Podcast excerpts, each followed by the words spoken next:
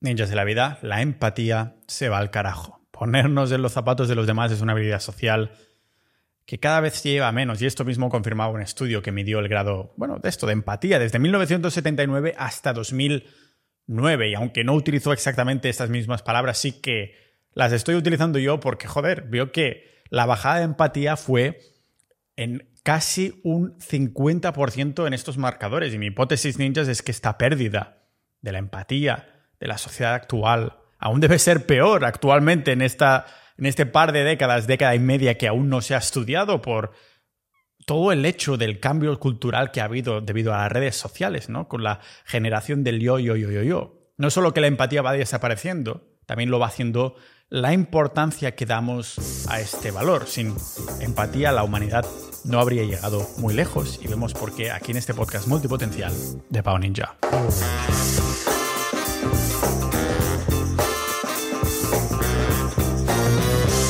Ojo que te interesa esto que te voy a decir en un minutito antes de empezar el episodio de hoy, y es que he creado una agenda única, en serio, no existe nada igual en el mercado. Es una agenda para esos ninjas de la vida que como yo, sin prisa, pero sin pausa, trabajáis para mejoraros un 1% diario en vuestras relaciones, productividad, inteligencia emocional, disciplina, propósito y autorrealización.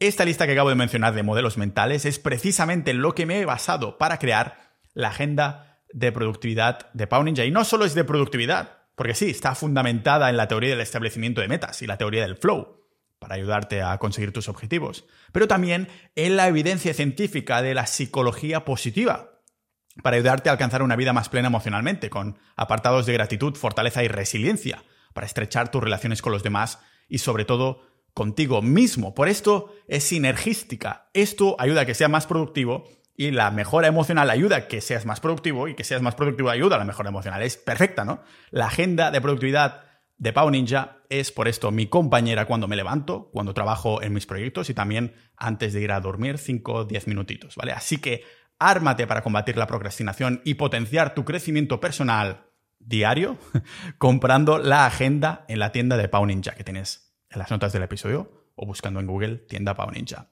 Y además acuérdate de poner el cupón podcast para un descuento, que es mi manera de agradecerte que oyentes como tú estéis haciendo posible que este proyecto siga adelante de una forma totalmente independiente, libre de publicidad ni patrocinadores. Así que ámate la vida, armándote para la vida en la tienda de Pau Ninja mientras sigues disfrutando de este episodio.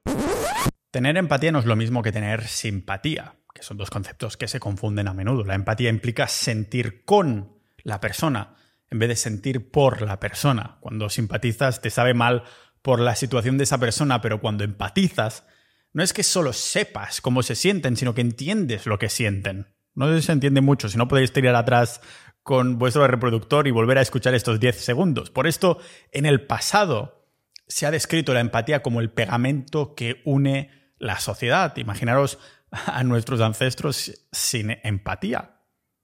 Dependimos de, de esta habilidad, de la habilidad de preocuparnos de los demás para sobrevivir. Compartimos historias, recursos, ayudando a curar a los enfermos, protegernos de los depredadores. Vale, te compro que la sociedad ha cambiado por completo y no tenemos que preocuparnos de muchas de estas cosas y las que sí las puede hacer un robot o un sistema. La misma habilidad empática de imaginarse el punto de vista de otra parte, que también ha bajado un 34% según estos estudios, al menos en el último estudio que, que he visto, que era de hace ya casi una década. Imaginaros cómo estará ahora el tema. Pero estoy muy convencido que la empatía es totalmente necesaria para nuestro crecimiento y desarrollo personal y la salud, ¿no? ¿Cómo no va a serlo si la naturaleza no hace nada por casualidad?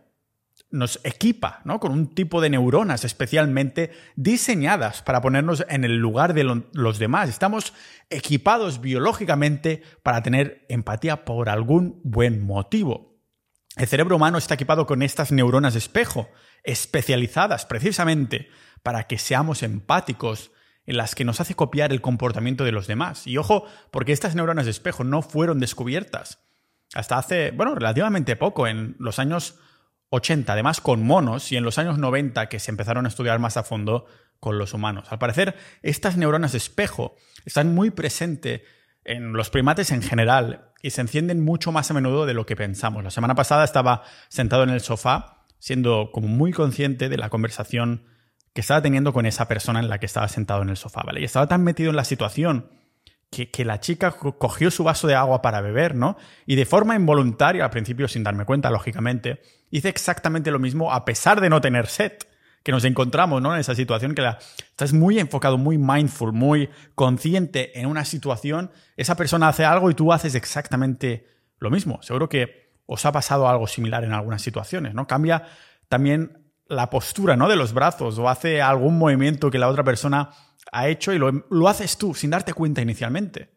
Pero donde estas neuronas de espejo salen a relucir, nunca mejor dicho porque son espejo, es en las emociones, que al fin y al cabo son las emociones lo que nos hace humanos, no las posturas físicas o el beber un vaso de agua, ¿no? En los años 80 el psicólogo Paul Ekman estaba estudiando caras que mostraban tristeza y angustia. El tío se dio cuenta que al final de la sesión del estudio, él mismo se sentía terrible, se sentía triste de ver esas caras del estudio que estaba siguiendo.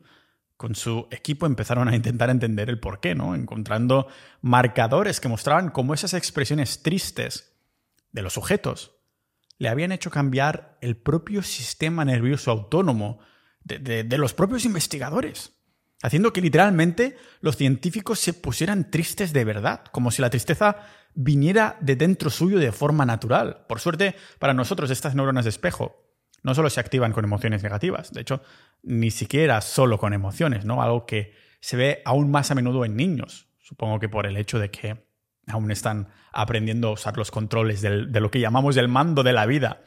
Y tiene más sentido que nunca que, para aprender rápido utilicen más estas neuronas de espejos para adaptarse al entorno. Y en estos estudios se veían como dos niños desconocidos en una sala hacían exactamente lo mismo que el otro hacía. Si uno se ponía el sombrero de cowboy, el otro también. Si el otro se ponía a jugar con algo, el otro también quería jugar con eso exactamente, a pesar de que había más juguetes. Y no es porque quiera dar la tabarra y le pegue el caprichito de ese juguete también casualmente, ¿no? Sino que son estas neuronas de la corteza frontal que buscan la imitación. Son estas neuronas espejo las que crean la fundación de la empatía. Es lo que nos permite entender y razonar con emociones, con ellos que están a nuestro alrededor. Cuando alguien siente alegría o tristeza o dolor, nuestros mini espejos crean una como una experiencia emocional compartida que ayuda a reforzar este vínculo emocional que hay entre los dos individuos.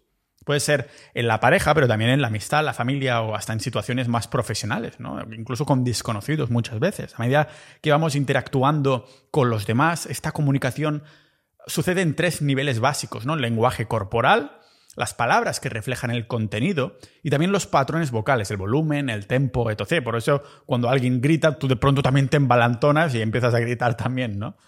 Estos tres vendrían a ser los, los sistemas de entrega, para llamarlo así, que todos usamos cuando comunicamos nuestras intenciones de una forma más consciente. Y muy probablemente también subconsciente, pero es que a la vez también interpretamos las intenciones de los demás como resultado de de la activación de estos circuitos neuronales espejo. Unos circuitos que nos hacen responder al lenguaje corporal, expresiones faciales y los gestos que los demás hacen, o el lenguaje ninja. Cuando veo que estás frustrado, mis neuronas espejo de la frustración también se activan como si tu experiencia la hubiese vivido yo en mi carne y hueso. Veo unos movimientos y expresiones en tu cara, ¿no? Que, que, llevan coeficientemente a las respuestas motoras de mi, de mi maldita cara también, a moverse exactamente de la misma forma. Una información que se transmite a través de la ínsula del cerebro. Es una área muy adentro de nuestra cabeza que en los humanos está muy desarrollada. Supongo que no es casualidad que esté tan vinculada a la memoria. Me refiero a que la memoria y la comunidad es lo que nos diferencia del resto de primates, eh, lo que nos hace humanos al fin y al cabo. Es ahí, a través de la ínsula, haciendo de puente, para llamarlo así, que esta información se transporta entre el cerebro emocional y las neuronas de espejo. Lo que he encontrado interesante en este flujo bidireccional de, información de las dos partes de nuestra cabeza es que se sienten en los cinco sentidos de nuestro cuerpo, en la vista, en el oído, el olfato, el tacto y hasta el sabor, del, del rollo que si ves a alguien comiéndose un limón, te puede venir a ti también el sabor ácido. Os ha pasado segurísimo cuando te imaginas a alguien comiendo chuches, ¿no? Y terminar haciendo ahí el careto. Y esto es precisamente por estas neuronas de espejo que nos hacen sentirlo físicamente en el cuerpo. transmitiéndose hacia arriba en la cabeza primero y después bajando de vuelta al cuerpo. O sea que no estamos simplemente leyendo la mente de la otra parte, sino que estamos corporalmente sintiendo su experiencia. Aunque no podamos experimentar o reflejar el estado emocional de esa persona, a menos que dentro nuestro, en nuestra biología, ya hayamos experimentado algo similar, lógicamente. Tienes que haber experimentado eso, por ejemplo, el sabor del limón, para cuando ves a esa persona tomándose un limón, que las neuronas de espejo sepan qué es eso. Que ya hayamos hablado ese lenguaje con anterioridad. Si no, ¿cómo sientes la alegría o esa sensación de ácido en la lengua si no lo has experimentado antes en tu puñetera vida, no? Entender las neuronas de espejo nos ayuda a entender que actuar o comunicar de cierta manera ayuda a hacer resurgir las respuestas emocionales positivas de la gente. Algo que se ha demostrado que fortalece los vínculos ¿no? de amigos, familiares, vecinos y parejas. ¿Y en qué se traduce esto? Pues resulta que en esta mímica emocional que nos ayuda a conectar emocionalmente con las personas, creando ahí una conexión más profunda en la que todas las partes sienten que están compartiendo significado y propósito. No es casualidad entonces que el valor de la empatía en la pareja cobre tanta importancia. Si los matrimonios, o más bien dicho, los pocos matrimonios que han validado que existe el amor para toda la vida, del que hablaba extensamente en el episodio 516 con montones de estudios, lo demostraban, ¿no? Con esos escáneres cerebrales en los que estas parejas entendían a su pareja, es decir, entendían a ellos y la otra parte como si fueran un todo, como si fueran una sola persona. Cerebralmente, su concepto del yo era como si para ellos su pareja era una extensión de ellos mismos. Del tipo que si ella sufre o está feliz, nosotros lo sentimos de la misma manera. Como si nos pasara a nosotros mismos. Ahora entiendo que son los mecanismos de estas neuronas espejos, de esta empatía, lo que tiene que tener un rol absolutamente vital para el enamoramiento. Aún más teniendo en cuenta que en comparación con la amistad, el amor no es solo emocional, sino que el amor está orientado a objetivos con la intención de hacernos nosotros felices, porque la empatía está involucrada. Si hacemos felices a la pareja, nos hacemos felices a nosotros, como hemos visto con estos escáneres cerebrales que comentaba en el episodio. Algo extendible a cualquier tipo de amor, el romántico, el maternal, el amistoso o el familiar. Podría ser entonces que las personas más empáticas son incluso más capaces de amar gracias a estas neuronas espejo. Voy incluso a hipotetizar que si se hubiera analizado la empatía o estas neuronas de espejo específicamente en estos matrimonios que deciden estar locamente enamorados de sus parejas aún décadas más tarde de matrimonio, estoy convencido que les habría saltado un grado muy alto de empatía. Ponernos en los zapatos de los demás nunca será fácil porque significa como despojarnos de nuestras creencias, aunque sea por un rato, ponerse en ese lugar, ¿no? lo que creemos o incluso los valores personales que tenemos son el flotador que nos mantiene en, esta superficie del caos de la vida y, cambiarse de flotador es un riesgo que pocos deciden asumir. E, es, como todo, cuantas menos veces lo hagamos, más difícil nos va a ser, siendo una habilidad más que, vamos aprendiendo si no practicamos. ¿Cómo vas a aprenderla si no la practicas? ¿no? Como confirmaban unos investigadores alemanes después de varias pruebas. Una empatía que se va perdiendo cada vez más con la edad. ¿Será por eso que todos los señores mayores me miran raro cuando era emo y tenía 16 años? Podría ser. Con el pelazo que tenía, ahora soy calvo por culpa de esto, porque me alisaba el pelo y me lo tenía negro. lo interesante, aparte de que fui emo, es que si en estos estudios les decían a las personas mayores que esa persona compartía muchos intereses con los sujetos, los adultos mostraban más empatía. Tiene sentido entonces que pongamos algo de esfuerzo en mantener o incluso desarrollar nuestras habilidades empáticas, algo que no significa que nos tengamos que poner delante del espejo a practicar cosas raras, sino que hay prácticas que son para practicar la empatía bastante evasivas, son pasivas estas prácticas. Por ejemplo, Ninja de la vida, si alguna vez te has sentido un poco bicho raro por querer alimentar una mente curiosa que te hace querer aprender o hacer mil cosas a la vez, si tienes esa llama dentro que te hace sentir que siempre hay algo más, pero sabiendo que a la sociedad moderna le interesa que la mantengas apagada, débil para que te sea difícil unir los puntos. Entonces, Sociedad Ninja es la madera, es el carbón que hará que esta llama arda en su máximo esplendor. Si estás disfrutando de este episodio tanto como yo he disfrutado haciéndolo, imagínate lo que disfrutarías siendo parte de nuestra comunidad privada, Sociedad Ninja, interactuando con más de mil miembros con las mismas inquietudes que tú, compartiendo información y noticias que no verás en los medios, debatiendo sobre episodios exclusivos multitemáticos, aprendiendo con audiocursos y boletines hechos por expertos, o incluso conociéndonos en persona, tanto por España como por el mundo, con las quedadas y eventos tipo retiros de fin de semana que organizamos. Piensa en Sociedad Ninja como la navaja suiza del desarrollo personal, como la comunidad todo en uno, el recurso multidisciplinar de 360 grados para los multipotenciales, personas con mil pasiones e intereses en busca de más excelencia, de polimatía a lo, a lo Leonardo da Vinci. Queremos entender la mente, queremos entender la sociedad, los sistemas, las relaciones, la ciencia, las personas, queremos aprender a organizarnos dentro del caos. Sociedad Ninja es un mundo para entender el mundo, potenciando tu aprendizaje continuo, para saciar tu sed de curiosidad y canalizar todas estas inquietudes sin que nadie te juzgue por hablar de temas tipo masculinidad, ligoteo, pero también filosofía, expresividad, desarrollo personal o temas incluso más peliagudos, pero igual de trascendentes de los que hablo en el podcast como dinero soberano o salud ancestral, que nos sirven para luchar con esta navaja suiza contra la manipulación de nuestro conocimiento. Hemos creado algo increíble y no queremos que muera de éxito. Por esto cerramos acceso a nuevas incorporaciones cuando lleguemos a los 1200 miembros. Únete ya a sociedad.ninja y conviértete en un ninja de la vida. Leer. Pero no leer cualquier cosa. A pesar de haber compartido que tengo mis razones por no leer libros como un reto que me puse y comentaba a fondo en el episodio 442, en el fondo leer libros de ficción deja de ser una métrica de vanidad cuando hablamos de empatía. Repito, libros de ficción. Sé que suena una soberana tontería, pero los estudios de psicología ya lo han respaldado. Hay varios, como siempre os los dejo en las notas del episodio. El hecho de que hay una relación directa entre leer ficción con lo empático que es alguien. Lo que tiene todo el sentido del mundo si pensamos por un momento qué significa leer ficción, leer historias. Las historias son la mejor manera para salir de nuestra cabeza, para meternos en la cabeza del otro. Esto tu ex tóxica lo hace muy bien. Por esto consideramos que, pues que una buena historia es directamente proporcional a cómo de atrapado quedas cuando te la cuentan.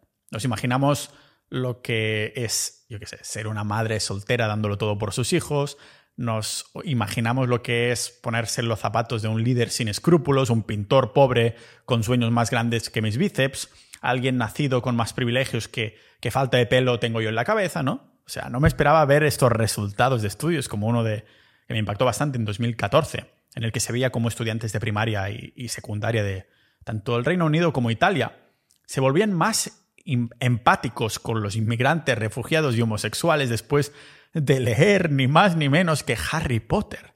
¿Cómo te quedas? Pues bueno, si habéis leído o visto Harry Potter, entenderéis la discriminación que hay hacia los muggles, ¿no? O los sangre sucia, algo que lógicamente tiene pues, paralelos con la vida real y que ha demostrado tener transferencia emocional, muy probablemente debido a estas hormonas espejo. Y no es la única evidencia que me hizo pensar que cualquier padre haría bien de empezar no solo de encasquetar los libros de ficción a sus hijos, sino a contarles historias de cama de bien temprana edad. Por ejemplo, un estudio veía como los niños que conocían más historias, tenían mejores puntuaciones de, los profesores en marcadores relacionados con, la empatía, ¿no? Estamos hablando de marcadores como el test, ah, ese test que se llama el ojo de la mente, un test donde alguien pues, detecta las emociones de, de, quien lo mira simplemente con la mirada de la otra persona. Vamos, que te mira los ojos y ya sabes lo que le pasa. Y es una manera, una manera que hay de desarrollar este, este ojo, es con la meditación, pero una que me encaja más a mí es con la lectura de ficción, precisamente, que no tienen por qué ser libros tochos, sino que pueden ser historias cortas. Cuanta más ficción leas, al parecer, a más libros de ficción leas, más se incrementa tu sensibilidad en detectar las emociones a través de la mirada, lo que me ha parecido totalmente fascinante. Lo que también es muy interesante es que parece que te tienes que sumergir en la historia, porque se ha visto como los que leían resúmenes no mostraban, o sea, en vez de leerse el libro, se leían resúmenes, no mostraban ni de lejos el mismo desarrollo en eso de ponerse los zapatos de las demás. Supongo que porque los libros tochos eh, tienen un desarrollo, un detalle del personaje que te ayuda a ponerte aún más en los zapatos de ese personaje, ¿no? Porque imaginar cómo se siente alguien no es suficiente. Debe ser por esto de que los humanos hemos desarrollado esta curiosidad intrínseca para saber más, curiosidad del entorno para, para explorarlo. Es el motivo por el que escucháis este episodio y habéis llegado hasta aquí pero también para explorar la información que nuestra tribu tiene que, ofrecernos, una información que solo podemos obtener preguntando más que hablando. Básicamente escuchando de forma activa. En el episodio, ya hace mucho, ya ha llovido mucho desde esto, pero en el episodio 275 hablaba precisamente de la, de la ciencia y la práctica de escuchar de forma activa, algo que tengo que hacer cuando tengo episodios con invitados hablando poco o nada para intentar ponernos en la situación de esa persona o lo que nos está contando, ¿no?